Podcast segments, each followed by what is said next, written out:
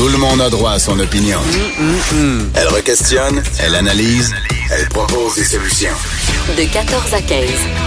Sophie Durocher. On n'est pas obligé d'être d'accord. Alors, sur Vero.tv, il y a depuis aujourd'hui une série documentaire en quatre épisodes. Ça s'intitule Je ne veux pas partir. Quand j'ai reçu le communiqué pour annoncer ça, je me suis dit, ça veut dire quoi ça, Je ne veux pas partir?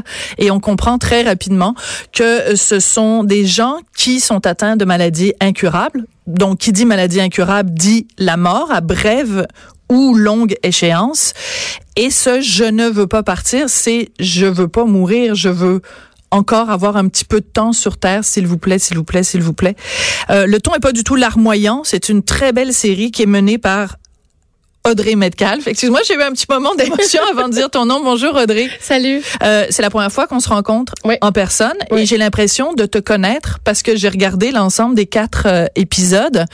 Et toi, tu as fait cette série-là parce que toi-même, tu es atteinte d'une maladie incurable. Tu as la fibrose kystique. Exact. Pourquoi et comment tu as décidé de faire cette série avec Véro?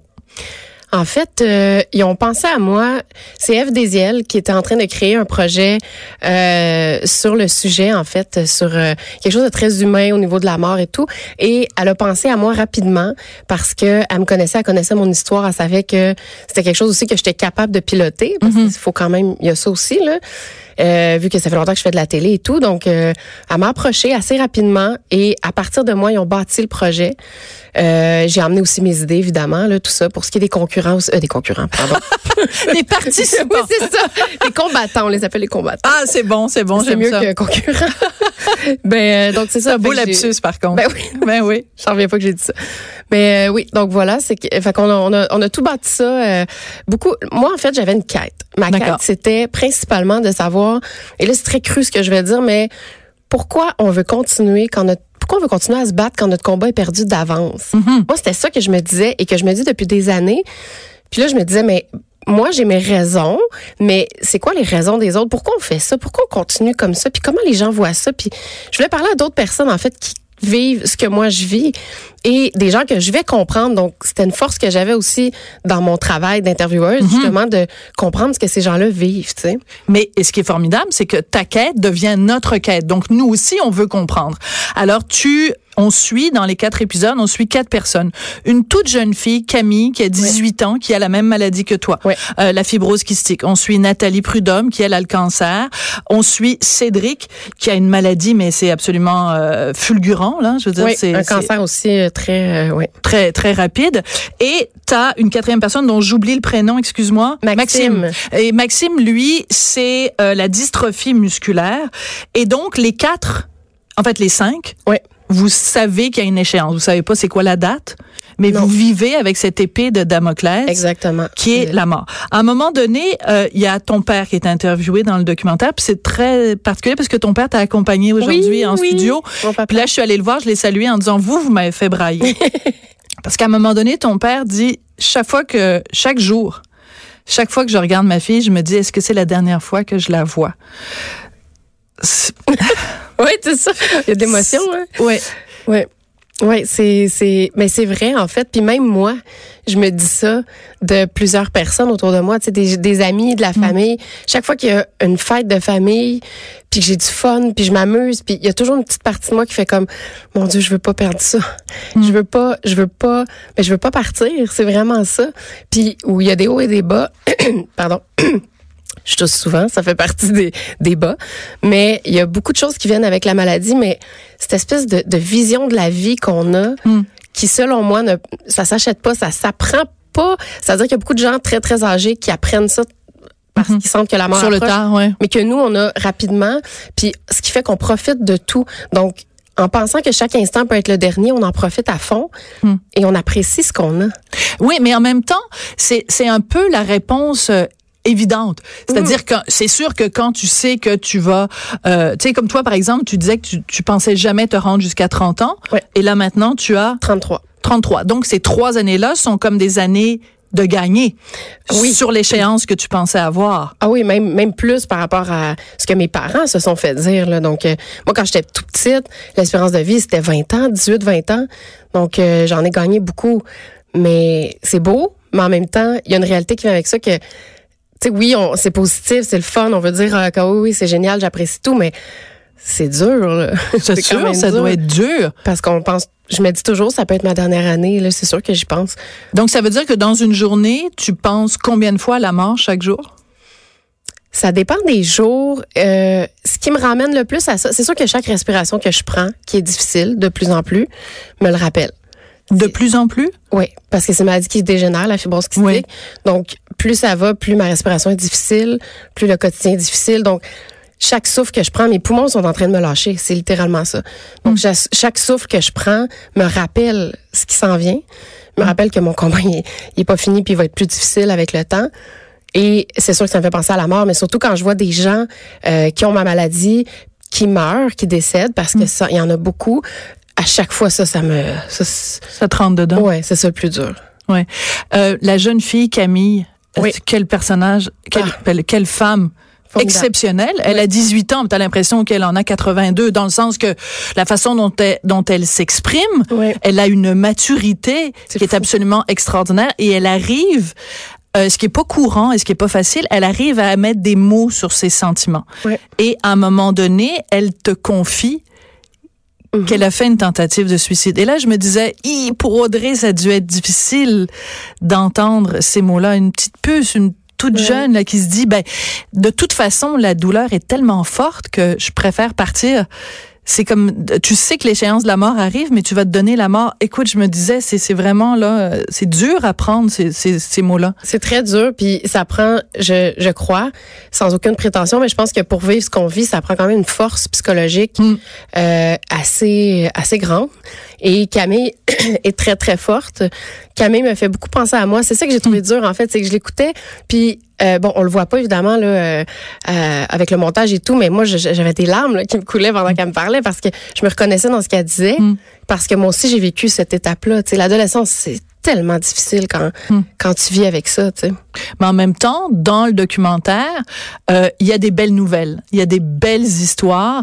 Euh, est-ce que je, est-ce que je, dois, je te vends un punch si je parle de Maxime? Oui, un peu. Hein? Un peu. Bon, ben alors je dirais pas. C'est ça, en tout cas, vous regardez la série au complet. Mais promettez-moi, si vous écoutez la série sur Vero.tv, écoutez-la au complet, les quatre épisodes. Alors je vendrai pas le punch, mais il faut, faut dire aux gens, il y a des belles nouvelles qui sortent de ça. Ben oui, en fait, ce qu'on voulait, là, c'est que ce soit une série qui, qui soit à mon image, c'est-à-dire que c'est un sujet qui est lourd, évidemment, Ouais. on parle de la mort, on parle aussi de la vie, donc c'est un sujet qui est lourd, mais qui est emmené d'une façon tellement lumineuse, tellement Mhm. positive, on voulait que ce soit quand même léger, agréable, et c'est des gens comme ça qu'on a trouvé, puis qui justement dans lesquels moi je me reconnaissais parce que moi je suis comme ça, c'est on va rarement m'entendre me plaindre euh, sur mon sort là, j'aime pas ça du tout.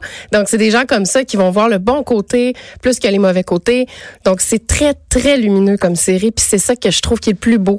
On amène un sujet lourd, un peu tabou qui devrait pas l'être d'une façon magnifique. Alors, on va en écouter euh, un extrait parce qu'on en parle, on en parle, mais les gens veulent l'entendre. Hein? Ben ils vont oui. des chants, ils disent on veut pas le savoir, on veut le voir. Alors, on va l'entendre. On écoute un extrait donc de Je ne veux pas partir. Je m'appelle Audrey Metcalf, j'ai 32 ans. J'ai le souvenir d'une jeune fille blonde euh, avec une personnalité très forte. Je devais pas passer le cap de la vingtaine, mais je suis encore là. Je ne veux pas partir. C'est mon histoire et celle d'autres personnes qui, comme moi, mordent dans la vie. Je suis tellement reconnaissante d'être en vie en ce moment-là. Il est au courant puis il s'inquiète beaucoup. Quand tu seras plus là, est-ce que je pourrais te téléphoner ou des choses comme ça? Ma journée est super importante. Si j'en ai une deuxième, tant mieux, mais aujourd'hui, j'essaie de le vivre au maximum. Moi, je veux vivre jusqu'au bout. Mais que je sois vraiment plus capable de le dire. Cédric, quand il dit que son Ah. fils, parce que Cédric, il a un tout petit enfant qui a peut-être, je sais pas, 3-4 ans? Euh, non, il y a 8 ans, je crois. Ah bon, ben, dans mes yeux de maman, il était tout petit, tout petit. Puis c'est ça, quand il, il, il fait dodo dans la même chambre que son papa, puis il lui dit, quand tu seras plus là, est-ce que je vais pouvoir te parler au téléphone? Ah, ça, c'est terrible. Puis quand il dit...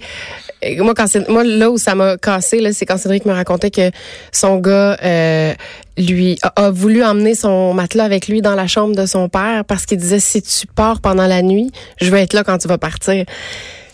Ça là, écoute, ça moi ça m'a euh, ouais, c'est très très touchant, c'est vraiment puis Cédric il le dit d'une façon lui là, il venait de l'apprendre, ça faisait peut-être même pas un an qu'il avait appris Mhm. qu'est-ce qu'il y avait Cédric et qu'est-ce qu'il y avait devant lui. Puis euh, il nous a accordé une entrevue, c'était tellement moi, il m'a vraiment impressionné par ça. Là. Je me disais, wow, tu sais, moi, je l'ai toujours su. Fait que j'ai pas eu de choc à absorber. Mhm. Lui, il a eu un choc, mais ça s'est fait. En tout cas, j'ai trouvé que c'était un, c'est un pilier pour sa famille incroyable, alors que c'est lui qui vit euh, cette difficulté-là. Donc, euh, À un moment donné, tu suis Cédric dans, euh, il va à une rencontre avec des gens. C'est pas les soins palliatifs, mais c'est juste avant. C'est- C'est une rencontre avec des gens qui sont, qui, qui, qui ont des maladies euh, incurables. ouais. Et lors de cette rencontre, Cédric rencontre une autre personne qui a le même cancer que lui, qui a la même maladie que lui. Oui. Et cette personne dit, je voulais pas me mettre l'extrait parce que c'est trop dur à entendre, Ouais. mais cette personne-là dit, euh, moi je l'ai facile parce que moi c'est douloureux, mais à un moment donné je vais arrêter de souffrir parce que je vais mourir. Mais ma famille qui va rester, pour eux le reste de leur jour ça va être difficile parce qu'il y a pas une journée où ils penseront pas à moi. Puis il, il relativisait en disant moi je l'ai facile. J'en revenais pas que quelqu'un dise ça hein, à propos de la mort, de dire il s'inquiétait plus pour les autres que pour lui. Puis il se disait mais moi à un moment donné ça va finir puis ça va être Ouais. that's it, that's all. C'est les autres qui vont souffrir après. Puis, euh, C'est incroyable cette citation là. ouais, moi, moi, Mathieu m'a m'a vraiment bouleversé. Euh, C'était quelqu'un de formidable qui, Hmm. qui est plus là aujourd'hui. euh, Ah oui? il, est, ouais, il est décédé euh, cet hiver. Donc, euh, un peu après le tournage. Ouais. Donc, euh, moi, Mathieu, oui, il m'a beaucoup touché. C'est, mais c'est vrai, ce, ce, ce feeling-là. Je, je peux pas parler pour tout le monde, là, mais pour en général, pour nous dans la série, on a tous ça. Moi, euh, Toi t'es pareil? ah oui, moi, c'est me sens, moi, je me sens toujours coupable pour mes parents qui se sentent impuissants, pour mon, mon mari qui se sent impuissant, euh, mon chum qui, qui, mon Dieu, qui, qui est là, qui m'accompagne, qui est, puis je, je pense au après moi. Je suis toujours en train de penser au après moi, puis je trouve ça terrible. Et présentement, pour ce qu'ils vivent, tu sais, mon chum, je me dis, je donnerai pas d'enfant. Il y a plein de choses qu'il vivra pas avec moi de normal, qu'il devrait vivre, qu'il mériterait de vivre. Il y a des moments où je me suis dit, je peux pas rester avec lui, ça n'a pas de bon sens. Je, je peux pas l'emmener dans ce trou noir-là. Euh, Puis il a choisi de rester, mais Mm. À tous les jours, je me sens coupable. Puis c'est un peu tout ça qu'on qu'on vit. Tu sais, Mathieu aussi, qui était dans... Mathieu, c'est encore plus concentré parce que lui, c'était vraiment dans l'immédiat qu'il savait qu'il Mm. partait. Là. Mais Camille, donc la toute jeune fille, Oui. elle raconte ça. Elle dit à un moment donné, il y a un chum qui était intéressé, un gars qui était intéressé par elle, mais qui lui a dit, je, je peux pas être en amour avec toi parce que ça va me faire trop de peine quand tu vas mourir. Ah, c'est fou, ça. Écoute, dire ça à une fille de 18 ans, tu sais, c'est. Puis en même temps, on peut comprendre aussi que quelqu'un veuille pas Oui, rentrer, oui. rentrer là-dedans. Puis surtout que lui avait le même âge qu'elle, donc avait, tu sais que normalement à 18 ans, t'as pas non plus la maturité Non. que, tu sais, Camille est particulièrement mature là, pour Mhm. son âge, mais euh, oui, effectivement, c'est c'est c'est très dur. Ça fait partie de, tu sais, il y a beaucoup de gens qui peuvent vivre ça. Je pense à beaucoup de personnes aussi en situation de handicap qui doivent vivre, confr- être confrontées à ça. Là, les relations, euh, les relations de couple, c'est pas évident quand tu vis quelque chose, de, une épreuve aussi difficile. Qu'est-ce que tu voudrais que les gens retiennent? Euh, tu- utilises souvent le mot tabou. Tu dis la mort, c'est tabou. Oui. Il faut lever ce tabou-là. Mais Oui. les gens, après avoir euh, écouté les, et regardé les quatre épisodes, qu'est-ce que tu voudrais qu'ils retiennent de, de ce documentaire-là que tu as fait? moi, comment je le vois, là, c'est que j'aimerais que les gens euh, apprécient ce qu'ils ont. Que les, c'est, super cliché, mais c'est vraiment ça. On arrête de chialer sur tout. Ouais, exact. que, les gens réalisent la chance qu'ils ont d'être en santé pour ceux qu'ils sont, mais aussi qu'ils apprécient chaque petit moment puis qu'ils les vivent à fond. Je trouve qu'on vit dans une société où tout le monde court tout le temps. Les gens prennent plus assez de temps pour s'arrêter puis passer du temps avec les gens qui aiment. Faites-le si vous avez cette chance-là. Euh, les gens qui ont des enfants aussi, qui ont la chance d'en avoir, mais euh, de l'apprécier, de euh, vraiment, je dirais, d'apprécier ce que les, ce qu'on a. Et pour les gens qui sont malades, qui vont nous écouter, qui vont peut-être se sentir moins seuls, moins isolés, qui vont se reconnaître dans ce qu'ils vont voir, je pense vraiment que c'est une série qui peut aider tout le monde. C'est c'est ça, c'est triste, mais c'est pas, c'est touchant, mais c'est pas mélodramatique. Donc Non, non. c'est vraiment bon pour tout le monde. Puis ouais, j'aimerais qu'on retienne vraiment à quel point ben la chance qu'on a. Puis je pense qu'on peut toujours se comparer à pire là, même moi je le fais là, donc ça aide toujours quand on se compare on se console. Oui, c'est ça. Vous comparer à comparer à pire, c'est sûr. Mais ça. en même temps, c'est très particulier dans ton cas parce que, bon, évidemment, on fait de la radio, donc, euh, mais, mais je vais décrire pour les gens qui nous écoutent de quoi Audrey a l'air. Bon, c'est un pichou. elle fait des documentaires lumineux, mais elle est tout sauf lumineuse. Ben non, elle est extrêmement belle.